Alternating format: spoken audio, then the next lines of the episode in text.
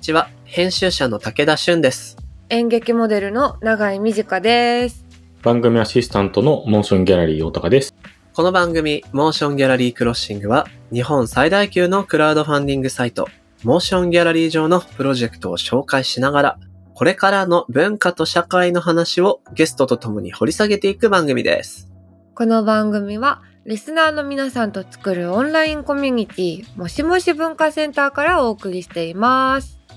さてさて、僕たちがこうやってじっくり話すのも毎月の収録の時だけなんて感じなので、うん。最近のね、近況話していきたいんですが、もう僕釣りと柔術の話しすぎなんで封印します。あれ？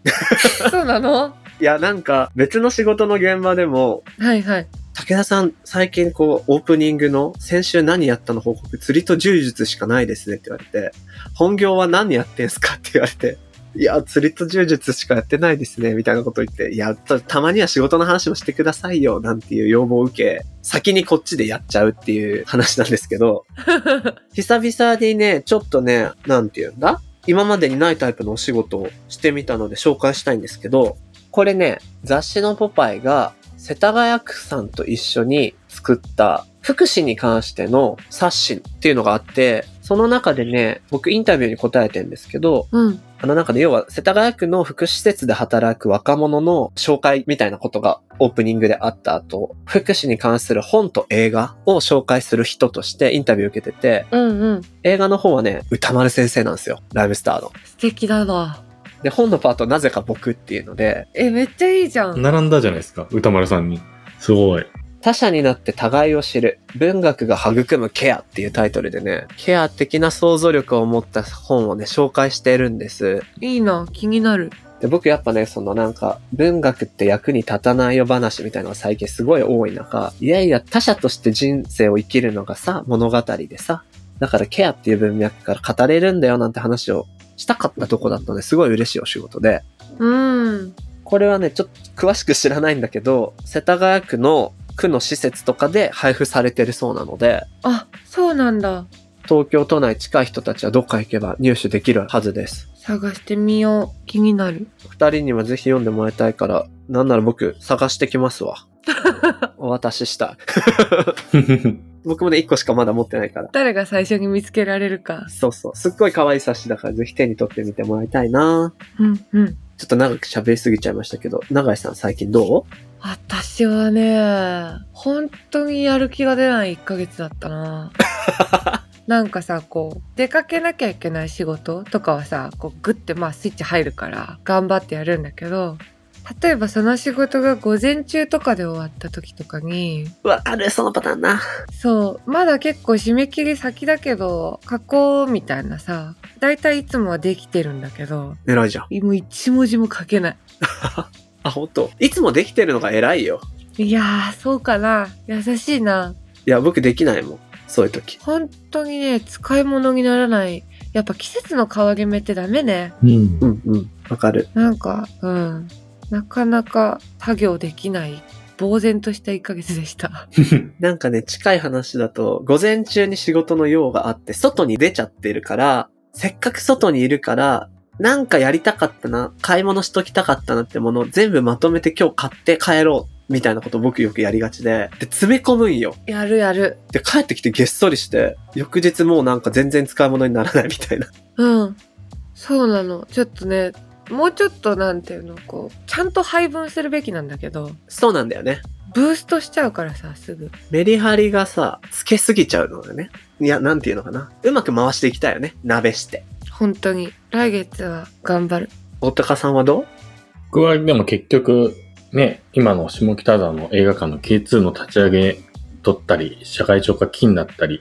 あの、いつもの仕事以上の仕事もすごい増えててテンパってる感じで、あんまりプライベート的なネタがないですけど、強いて言うなら、エスプレッソトニックに続くこう、次の冬に備えてなんか収集したい食べ物って何なんだろうっていうのがまだ思いついてないので、それを見つけたいですね。トニック大高は夏限定ってことか。なんか冬の飲み物じゃないかなと思うんで、確かに夏っぽい。冬またこう、ね、散歩とかランニングしながらお店を巡れる、しかも面白そうなホットトピックなんだろうって思っていて。なんだろうな。ドリンク評論家として発掘してきてほしい。うん。新しい冬の飲み物。そう、新しい冬の飲み物をちょっと考えたいですね。ちょっと競合が多いからね。そうなの。確かに。なんか、あんまり普通だとね、なんだよって思われるのもちょっと考え中です。おたかさんはぜひ新しいドリンク見つけたら番組やもしもし文化センターでシェアしてください。僕らの仕事や活動見たよとかチェックしたよっていう投稿もね、実はすごく嬉しいです。うん。はい。なので番組ハッシュタグでの投稿はもちろん、もしもし文化センターの SNS などでもご報告、ご感想お待ちしてます。この番組のハッシュタグは、シャープ MGC ROS SING ハッシュタグ MG クロッシングです。Apple Podcast の番組ページにもコメントを書き込めます。皆さんのご意見、ご感想お待ちしています。そして、Spotify の番組プレイリストのフォローと、もしもし文化センターへのご参加も待っております。あなたももしもしーずになってねなってね、日夜文化談義しましょう。ではでは、始めていきましょう。武田俊と、長井美智香がお送りするモーションギャラリークロッシング前回に引き続き、ゲストに島根シネマ小野沢の和田博明さんと、下北駅前シネマ K2 の北原剛さんをお招きします。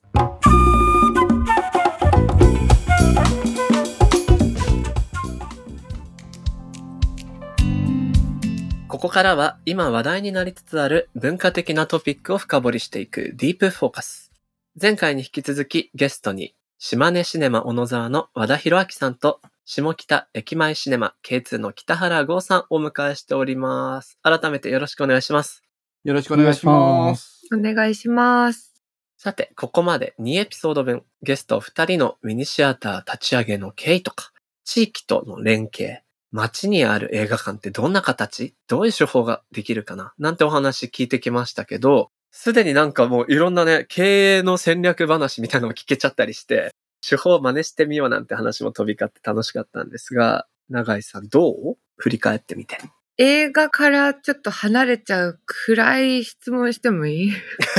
いいよ。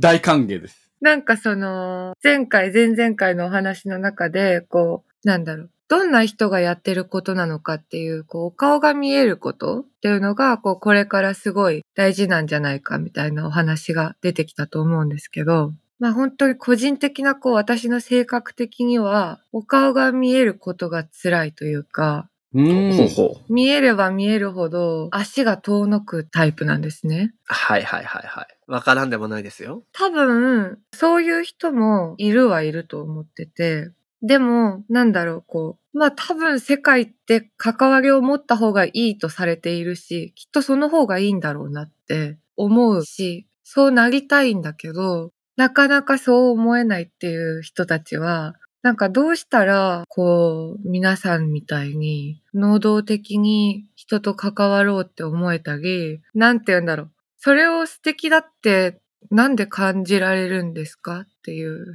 今のでも話は結局無理してもしょうがないんじゃないかなってすごい思うんですけど、あの僕音楽やってた時めちゃめちゃ内向的だったんですよ。で、さっきその下北であんまり他の街の人と関わってなかったみたいなことを言ってたんですけど、自分のせいかもしれなくて、僕飲み会とかも嫌いだし、とにかく嫌いだったんですよ、いろんなものが。はいはい。うんうんうんはいはい。それがそのなんかクライミングとか始めて、なんかだんだんこう、その世の中が、の捉え方が変わってきた中で、むしろ今海外とかすっごい行きたいとか、あの旅行行きたいっていう。昔は本当旅行とか大っ嫌いで、1分1秒練習してたいとか、なんかそういうことを考えてたりしてたんですけど。だかうーん。うんうん。らなんか自然に変わるのかなと思ってて。とはいえなんですけど、でも家で、まあ、映画見たり、音楽聴いたりされてるじゃない多分。それがもうすでに関わってんじゃないかなと思ってて。無理やり人と会話することが関わってるわけじゃなくて、はいはい。消費してくれるのも投票みたいなものなんで、そういう人たちが実は作品発表してる人のものをちゃんとなんかこう購入してくれてるだけで十分なんじゃないかな。うーん。なるほどなるほど。で、いずれ変わるし変わらない人は変わらないから、あんまり。どっちがいいじゃなくて、でもそのクラウドファンディングとかの話通じちゃうんですけど、作ってる過程を知ったらもしかしたらアクションにつながるかもしれないし、あの音楽でも何でもいいですけど、はいはい。だからちゃんと消費してくれて、それをまたストーリーを共有するし、こう土台があれば、なんか自然と動くときは動くのかなって思いますけどね。なるほど。確かにこう、消費っていうのがこもってるように見えて、実はまあ、濃淡はありにしよう、能動的にその作品を手に触れるっていう関わりを選んでるってわけですもんね。そうだと思いますよね。和田さんはいかがです？そもそも論なんですけど、映画好きとか音楽好きって、そもそも外交的な人はいないんじゃないかなっていうのが正直思っていて、確かに。その会話が好きだったりとか、そういったものだったら、その歌詞とか、その映画の中の物語とか、そういったものに対して、人間と関わるのが辛いから映像を通して介入することによって、僕は人と触れ合うことができるっていうふうに思っていて、なので僕は先ほども北原さん言ったように、飲み会とかマジで嫌いなんです。誰とか関わるとか、人間が一番嫌いぐらいに、動物の中で人間が一番嫌いなぐらい、もう本当はそういうタイプなんですよ。ただ、映画館っていう場所は本当に暗闇で一人になれて、今だったら子育てとかしてるんですけれども、その子育てからもう全部切り離して2時間作品に没頭できるっていう逃げ場なんですよね、僕にとって。だから、本当はそういった内向的でっていう人たちに向けて映画を届けたいっていうのがやっぱ一番そこに対してアタックしていきたいっていうのが本音なんですよね。ううん。うんんうんうんうん。なぜならば、それが僕だったから。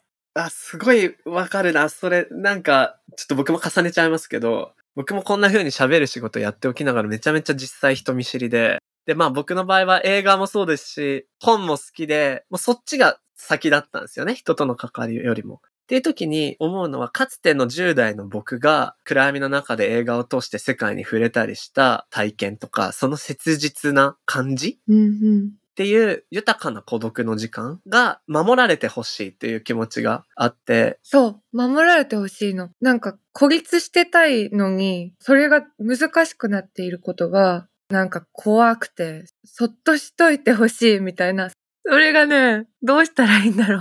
でも、あの、多分、和田さんおっしゃってたのってすごい共感するんですよ。その映画館の箱物の中でもちょっとやっぱ特殊というか、クライミングジムって来たらやっぱ、あの、自然とお互い見合っちゃうんで、はいはいはい。まあ明るいんで当たり前なんですけど。で、あの人、あこんな風に登るんだなとか、思われてるなって思っちゃったりして、スキルも見えてきますしね。そうそうそう、うわ、あの人あそこで落ちるんだ、みたいな。あそこで諦めるんだ、みたいな。で、そういうの多分すごい嫌いなんだろうなって思うんで、想像するんですけど、映画館は、そういう意味で交わりやすいっていうか、映画館で映画見てるときに、なんか感動する瞬間はやっぱあるじゃないですか。で、その時に、なんとなく空気変わる瞬間ってあると思うんですね。映画見てて、なんか、ありますよね。全体が、あ、みんなジーンとしてるな、みたいな。でも、すごいこう、あの、ちゃんと距離があるっていうか、みんな他人なんで、そういう箱物の中でも、無理やり関わる必要がない場所。まあ、だからこそなんか関わりやすいっていうか、あの、僕も本当若い自分に割とこの K2 っていうのを重ねてるところがあって、なんかその昔、そうやってなんか閉じてたのすごいもったいないなと思うんですけど、あの頃の自分にいいから出てこいよって言っても出てこないんですよ。うん、間違いない。そうね。うるせえよっていう話になっちゃうんで。でも自分のなんか興味のあるもので、そんなに人の目線気にしないで行ける場所だったら、まあ行くと思うんですよね。なんかまあそこら辺が今の自分としてのチャレンジだし、できたら楽しいなっていうところがあのあります。そうですね。だから、先ほどの孤独な感動っていうのはすごい名言だなと思うんですけれども、本当にそういった孤独な感動を与えたいから頑張っているというか、それを10代の時に散々自分が味わっていて、閉塞感に包まれてもう本当に尖りに尖ってた自分がいたっていうのがあるので、むしろそういう方にあの足を運んできて、あ孤独な感動を味わって、ただ帰るっていう、ただそれだけが本当の、なんていうのかな、な価値っていうふうに思ってるんですよね。なんかわかりやすく、そ関わってなんとかとかいうことだけが価値だとは思っていなくて、本当にその自分の胸の中の感動だったりとかっていうのは、その真域だと思っていて。誰にも奪えない領域が絶対誰にしもあるという、そこにこう金銭に触れるっていうのは、すごいことだなと思っていて、でもそれって見た目とか、こう、わかりやすいものではないので、なんかそれは本当にお客さんのその顔だったりとか雰囲気とか漂ってる何かでこう映画館を運営しながらじわじわとこう自分の中であの人はそう思ってこう出て行かれたんだなっていうのをなんとなくこう察するっていう喫茶店とかってそういうの近いですよね。喋りすぎるマスターめちゃめちゃいいじゃないですか。ほっといてほしいのにね。そう、ほっといて自分の時間が欲しいのになんかこう聞かれたら答える程度な、そのぐらいの距離感のところも、やっぱり映画館の運営をするにあたって、全部が全部こう関わってほしい、関われよっていう風なことではなくって、そういった喫茶店なマスターな、聞かれたら答えるけれども、この人にはっていうチャンネルをこう、いろいろなところを持っていくっていうことが、経営者としては、あの、求められていくのかなっていうふうには思うので、全然そのままの状態で大丈夫です。ちなみに、永井さんはその SNS とかでなんかちょっとつぶやいたりもしないんですか？しますけど、それは私の仕事なので、仕事としてね。まあでもそのツイッターとか、やっぱ人間って共感してほしいって瞬間ってあると思うんですけど、でもあそこの人たちって別にそれを捉えられて、変に関わってこられると嫌な人たちも多いじゃないですか。なんかなんだろう、街づくりとかってなった時に、大体の街づくりが、やっぱりより関わり合いを持つこととかがいい街とされたり、それを目指す方向っていうのが、すごいまあ、私の目には多く見えてて、はいはい。その一方的なというか、こう、その道しかないことが結構社会として怖いというか、もっとバラバラなままでいていい街づくりとかがあれば住みたいんだけど、ああ、なるほどね。集合場所とかがどんどん作られていくことが、いや、勝手に作るから大丈夫です、みたいな、その 気持ちになっちゃって、すごい追い詰められてる気分になる時があって。確かにね。それぞれがバラバラなままでっていうのはすごくいい表現だな。なんか、今のお話聞いてて僕が思ったのは、僕が映画館好きなのはまさにそこで、なんていうか、同じ作品を偶然居合わせた数十人が同時に見て、特に何のコミュニケーションも交わさず帰っていくんだけど、同じ空間同じ場所で同じものを見た体験のなんかムードっていうのは劇場出た時にあるじゃないですか。ううんなんかその、みんなで一人になれる場所って映画館の特性だと思うんですよね。一人で一人になるんだったら自宅でいいんだけど、いい音響とか大スクリーンっていうのはもちろんなんだけど、みんなで一人になれるところが僕は映画館の好きな場所で、街なのでもちろん一人ではなくて、顧問、みんなで過ごすっていうことが全体になるんだけど、自由にバラバラなままそこに入れるみたいなことができると、永井さんの問題は解決されるかもしれないね。だからそういう団地もあるといいな、みたいな。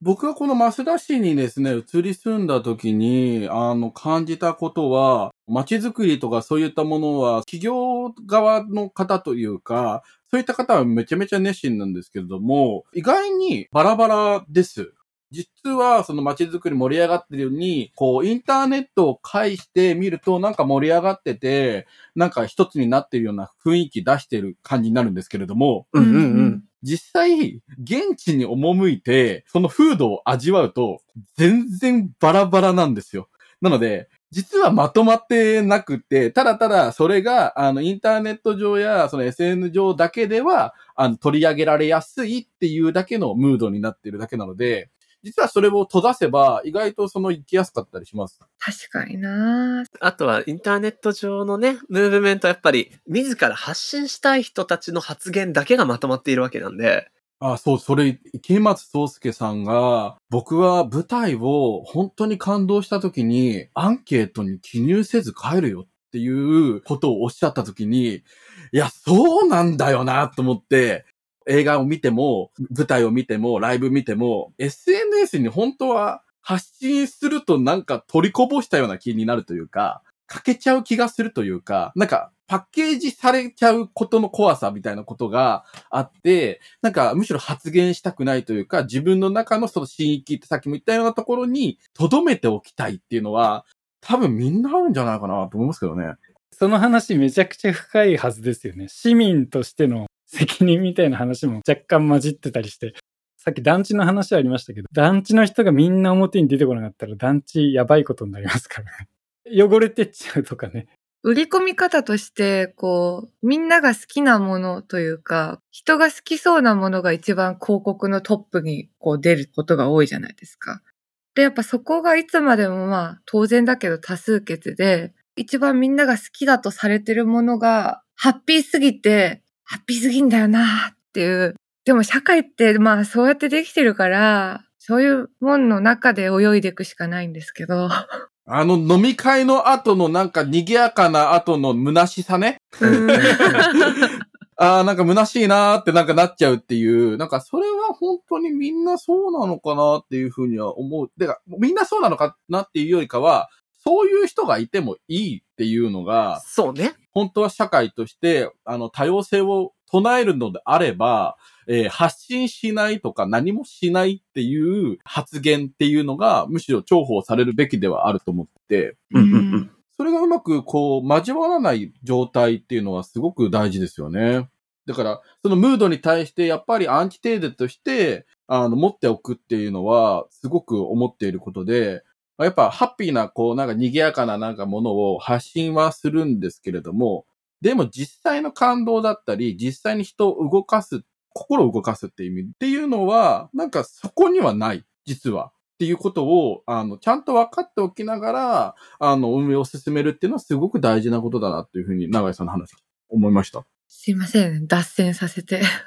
いいえ。でもなんか前半部でね、それこそ、まあローカル性っていうところから、どう街の人に当事者意識を持ってもらう映画館を作れるかっていう話で、アイデアの話をしてましたけど、その中の一つに、濃度の高い自分ごと感を感じないままそこに行きたいっていう人もいるっていうのは少し片隅に置いておくと場所の運営をする人としては大事なのかもなっていうふうに思いましたね。北原さんどうですか？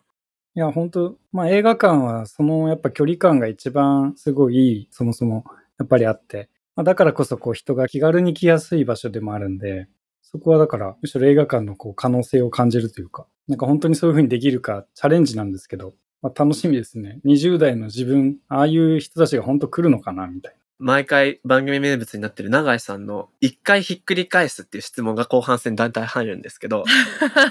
今回もいい感じで機能して嬉しいです。すいませんね、ちょっと。正直言っていいですか？すげえアートな場になってて、めちゃくちゃ嬉しい。よかった。うん、これひっくり返しが必ず絶対必要だと僕は思っていて、あそこに対してなんかそれ全部いいよねってイエスってなってること自体の方が、なんかもう民意として怖い。確かにそうですよね。うんうん、そこにちゃんとやっぱ反対意見があって違うよねっていうところも、あの見据えていかないと、チューブラリンななんかことになっていって、本当に届けたかったのは何だっけとか、本当に自分がやりたかったことって何だっけっていうことが、結構この先、こう、チューブラリンになってしまうっていうのが、永井さんのお話があって、あ、本当にそういう永井さんみたいな方に見ていただくにはどうしたらいいんだろうってことを考えろっていう、本当にやりたかったことはそこなので。文化っていうものは、ある種そういう側面、どのジャンルも含んでるから大事にしていきたい部分でありますよね。うん、そうなんですよ。さてさて、ここで今月の特集にちなんで、インスタグラムでちょっと事前にアンケートを取ってみたので、その情報をシェアしたいと思う。3つ質問をしてみました。自分が今住んでいる街にミニシアターありますか ?2 つ目。自分の地元。まあこれは生まれ故郷っていうことでしょうね。にミニシアターってありますか？最後に、自分が今住む街にミニシアターは欲しいですか？っていう質問で、上から、今住んでる街にミニシアターがあるが30%、ないが70%。うん。まあ、ない人の方が多いと。で、ちなみに、地元にはありますかが、これ意外で、えー地元にミニシアターはある47%、ないが53%。すごい。ええー、すごい。めっちゃあるんだな。意外と半々なんでしたね。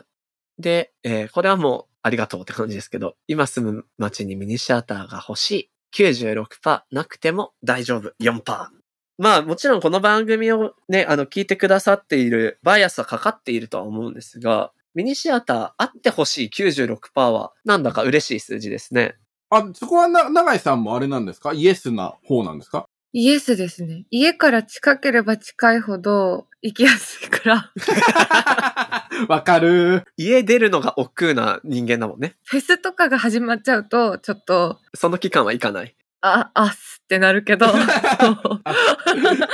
お二人はこの数字見てみていかがですか？その、やっぱり故郷にはあるって言ったところが、そんなにパーセンテージが高いっていうのがすごく意外で、今住んでるところはないって言ったところも、またなんか結構意外な数字の出方をしたなっていうのが正直なところで、ミニシアターね、コロナの影響でもう揺れ動いているこの最中に、まだ継続して、あの、おられるっていうミニシアターが、生まれ故郷にあるっていうのはすごく希望な、あの、数値だなと思いましたね。そうっすよね。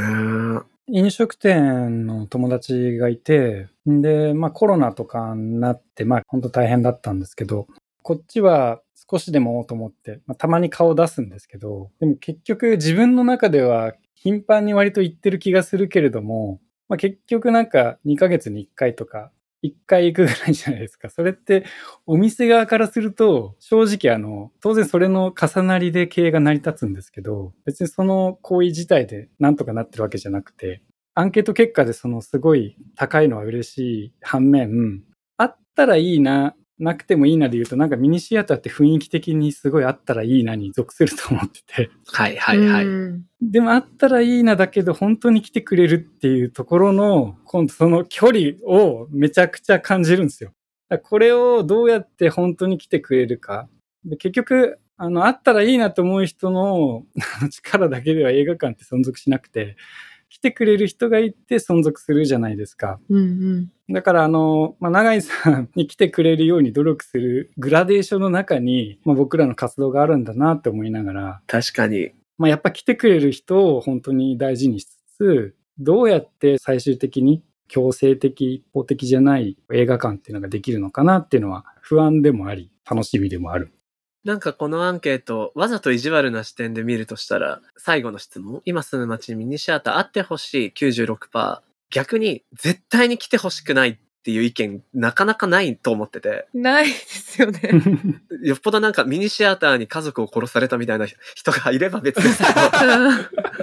そんなことないわけで、まああっていいし、あればあればいいんじゃない？みたいなぐらいの意見ももちろん入ってると思うので、確かに。ではあの、ミニシアターエイドの活動が本当に僕らとしても今回の話があった時にやってみようと思えたっていうか、やっぱあれ一つの形だったと思うんですよね、すごい。具体的な。確かに。うんうんただだからあれが一発だからまあそうはなったけれども、本当にずっとじゃあ10年あのお金が集まるのかっていうとまた違う話で、結局一個一個の映画館努力しなきゃしょうがないので、なんかそういうことを考えちゃいました。そうですよね。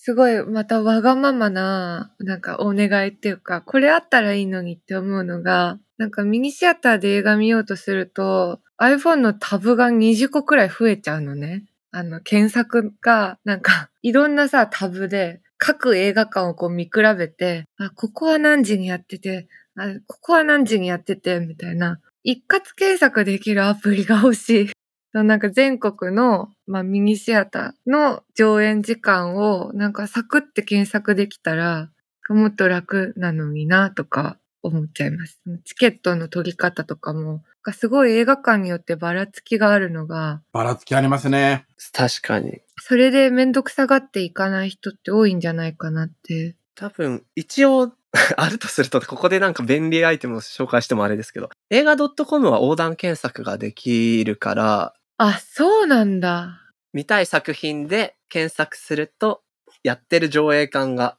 あ、でも見たい作品とかっていうのがね、また難しいね。そうだよね。あれもやってほしい。闇鍋みたいな、何かかるかわかんないやつ。15時から何かかけますっていうのとかあったら、闇鍋上映。うん、選ぶのがどうしたらいいかわかんなくなっちゃう時が。相当な信頼関係ないとやれないやつですよね。確かに。信頼関係？映画館とお客さんの信頼関係ないと、その闇鍋勝手にやってる映画館絶対行かなくないですか？あ、そういうもんなのか。本で言うと、表紙全部伏せて封筒にしまって、あらすじの一節とか、代表的なシーンだけ、ちょっとだけ2、3行載せて売るみたいなスタイルが結構話題になったりしてて、そのぐらいのほのめかしがあれば、そういう上映会もありかもしれないなと、今思いましたね。なるほどね。素敵な本屋さんにそれあったらめちゃめちゃそそられますけど。上映館のブランドにも影響がある。図書館ではそういった、あの、ことはやっていて、3冊セットで福袋みたいなワクワクとか、抽象的なことが書かれている包みがあって、それを子供たちが選んでいって、借りるって言って、それでこう知らないジャンル、ジャグルっていう、まあ僕ら世代で言うと、その CD のジャケットで買うとか、そういったことがない、あの世代の子たちに、あの、そういった、あの、新たな本の出会いみたいなことを、あの、図書館側がサービスとしてやってるのが今流行っているので、映画館もなんかそういった、あの、ことができればいいんですけれども、まあ、配給会社はなんて言うかな、みたいなところはありますよね。そこですよね。そうだよな。言えよって思うもんな。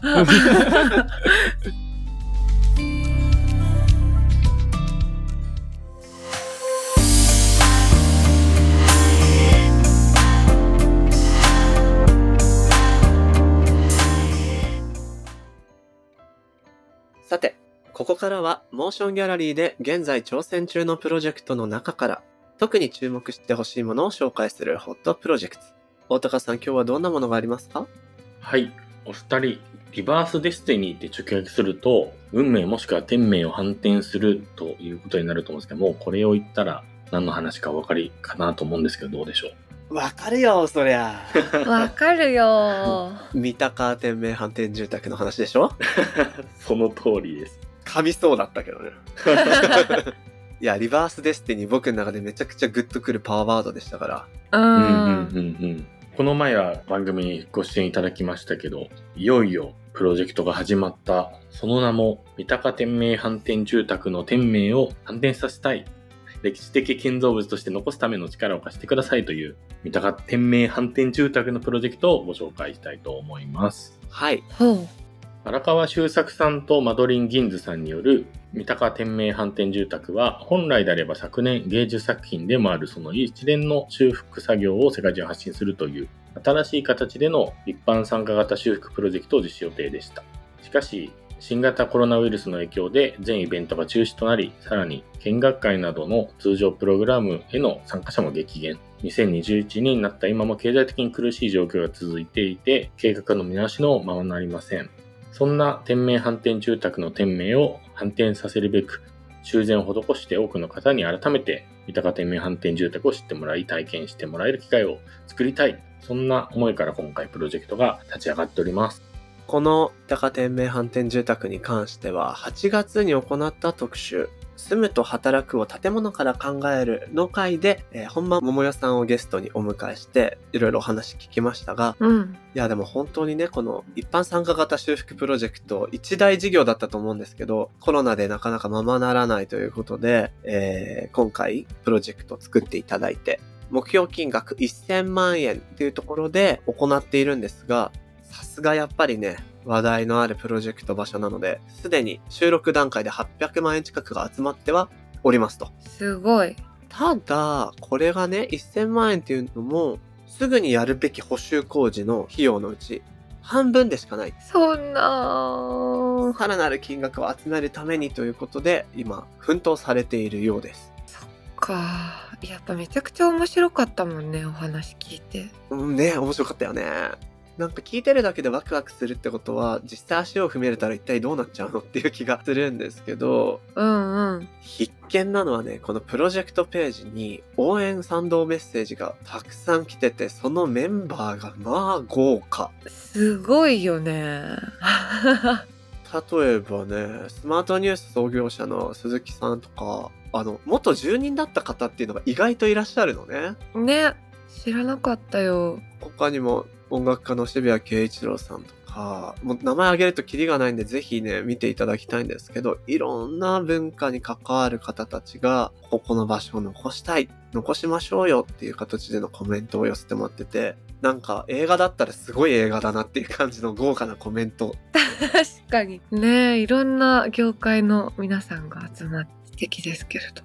そんなですね、荒川修作マドリンギンズ東京事務所代表の本間桃代さんからリスナーの皆さんに向けてメッセージが届いているのでご紹介します。今回のクラウドファンディングですが、リターンに見学会チケット、ショートステイ利用券、テレワーク利用券など実際に住宅をご利用いただけるものをご用意いたしました。すべてのリターンの有効期限は無期限。つまり、三鷹天命反転住宅が存続する限りお使いいただけるということでご支援いただくことによって皆様とご一緒にこの建物を育てているような感覚を共有していただけたらと思っています。そしてプロジェクトページの鈴木健さんからの応援コメントにもありますが、いらした時にご自身がこの住宅の一部であることを実感していただけたら嬉しいです。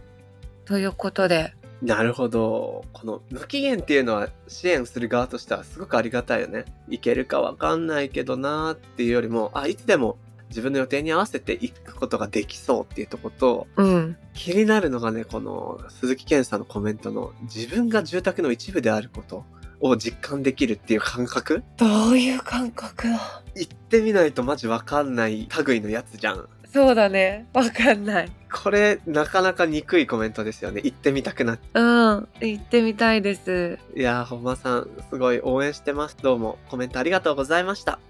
このプロジェクトは、モーションギャラリーで12月10日まで。ぜひ、チェックしてみてください。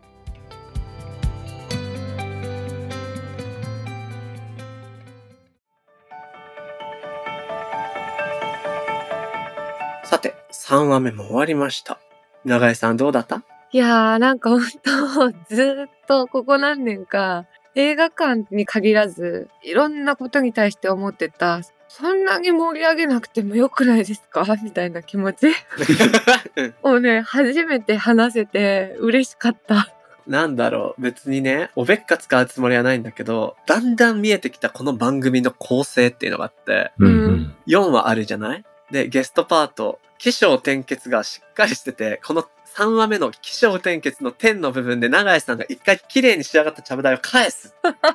こっからね、初めて本質論が始まるのよ。この番組って。うん。うん。ゲストの紹介、今やってることのお話っていうので、なんかみんなが、あ、それいいね、それいいね、それいいねってなってきたものが、一回ダーンってカオスになって、クラッシャー。で、今回もそれによって映画館ってそもそもどういう場だっけ孤独を楽しむ場だったとか、自分にとっての10代の頃はこうだったからこそ守りたいんだ。そのために立ち上がってる。一方街では、みたいな感じで、なんかね、みんなの目がね、キュイーンってなって、ここはなんか力を発揮するトークの場だぞみたいになって、それぞれのね、ガチトークが出てきてすごく良かったね。いやー、本当になんか喋れてよかった。カオスメーカーとして引き続き期待しております。一回ね、積み上げさせてるからね、みんなにね。泳がせてね。はいはいはいはいって。で僕はもうなんかそれで、だいたいもう見えてきてるから、よしよし、いけいけって思ってんだけど、大高さん実は心配だったりする？いやいや、全然全然、さすがと毎回思ってます。大丈夫？どんな暗い話が始まるんだと思って、そこは一瞬ドキドキしましたけどね。いや、すごい良かったです。ありがとうございます。バラバラのまま一緒にいるみたいなことって、すごく重要な価値観だと思うの。全員が連帯する必要ないんだよ。そうだよね。うん。で、映画館って特にバラバラなまま一緒にいれる場所だなっていうふうに思えたし、うん。なんかその言葉が出てきただけで僕はすごい価値があるパートだったかなっていうふうに思いました。お騒がせしました。引き続きお探せ期待しております。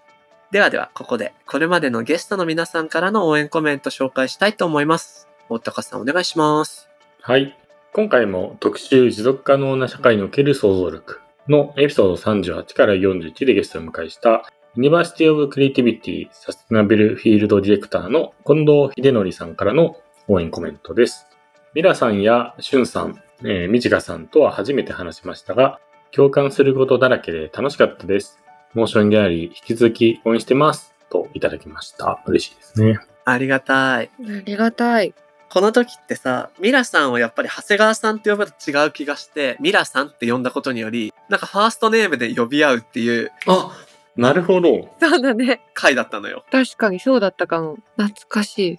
で、僕、しゅんさんって呼ばれるの慣れてないから、やや恥ずかしがりながら、ちょっと楽しかった。異国文化感があって楽しかった。確かに聞き慣れないもんね、しゅんさんって。そうなのよ。言いにくいからね、んが続いて。これきっかけのその後があったわ。別のお仕事で近藤さん取材行ってきて、へえ。まさにこの University of Creativity の場所に行ってお話聞けて、うん、すごい面白かった。いいなぁ。私も行ってみたいな。ちょっと記事がもうすぐ出るので、皆さんにもお伝えします。楽しみにしております。近藤ヒデノリさん、応援コメントありがとうございました。この番組のハッシュタグは、シャープ MGC ROS SING ハッシュタグ MG クロッシングです。そして、アップルのポッドキャストのコメントでもご意見ご感想お待ちしています。また、番組のオンラインコミュニティもしもし文化センターでは、会員限定 SNS にて、通称もしもしと呼ばれる、スナー会員の皆さんと番組クルーで、番組の感想や気になるトピックについてシェアしていたりと、あと毎月のオンラインミートアップやスピンオフトークなど、ここだけで楽しめるコンテンツが盛りだくさんです。さらに現在、もしもしーず限定グッズも制作中です。もしもし文化センターへは番組概要欄に貼ってある URL からアクセスしていただきます。皆さんの参加お待ちしております。最近ね、新メンバーも何人か入ってくれて活発になってきてるので、いいタイミングですよ。ぜひおいでください。さて、次回も引き続きゲストには、島根シネマ小野沢の和田博明さんと、下北駅前シネマ K2 の北原剛さんをお迎えして、特集、これからの街の映画館を作るをお送りしていきます。ぜひお楽しみに。それでは、今回のモーションギャラリークロッシングはここまで。お相手は武田俊と、長井美佳でした。また次回お会いしましょう。バイバーイ。バイバーイ